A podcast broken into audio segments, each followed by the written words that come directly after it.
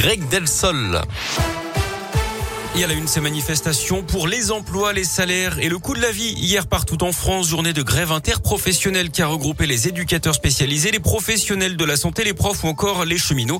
Bref, les revendications étaient nombreuses. Ça fait des années que nos salaires sont bloqués, que on travaille avec des moyens euh, démunis, manque de personnel. En plus, on n'a pas eu droit au Ségur. Dans le monde de l'éducation, on subit euh, un véritable décrochement euh, salarial. Par exemple, un, un collègue stagiaire il commence aujourd'hui avec 1,2 SMIC.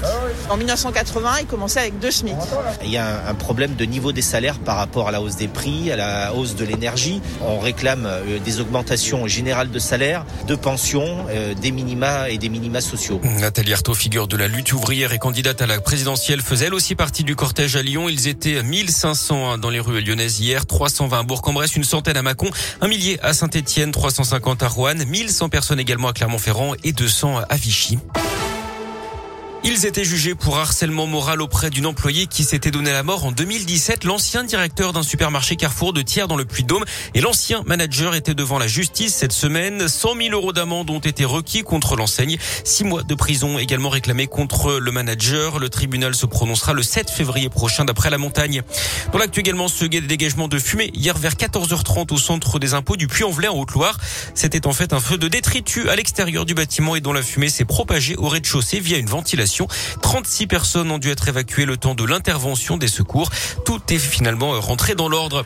Un rassemblement des opposants au nucléaire dans l'Ain. Aujourd'hui, l'association Sortir du nucléaire organise ce rassemblement à Valexpo à 17h30 pour demander l'arrêt de la centrale du budget à Saint-Vulbas. Ils ne veulent pas non plus de nouveaux réacteurs EPR. C'est à l'occasion de la venue de la candidate LR à la présidentielle Valérie Pécresse à Oyonnax. L'enquête se poursuit à Rouen dans la Loire après la violente agression dont a été victime un couple à son propre domicile vendredi dernier.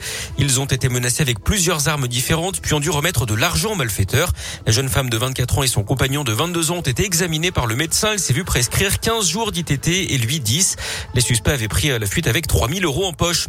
Les suites de l'affaire Valbuena, 230 000 euros ont été prélevés sur le compte de Karim Benzema. C'est la somme hein, que le tribunal de Versailles avait condamné à l'attaquant de l'équipe de France à payer.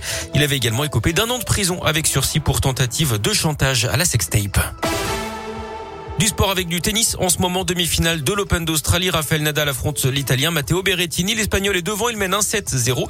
L'autre demi opposera le Russe Daniel Medvedev au Grec Stefanos Tsitsipas.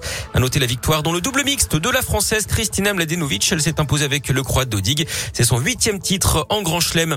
Et puis du handball également avec les demi-finales de l'Euro. Ce soir, la France affronte la Suède à 20h30. L'autre demi opposera le Danemark à l'Espagne.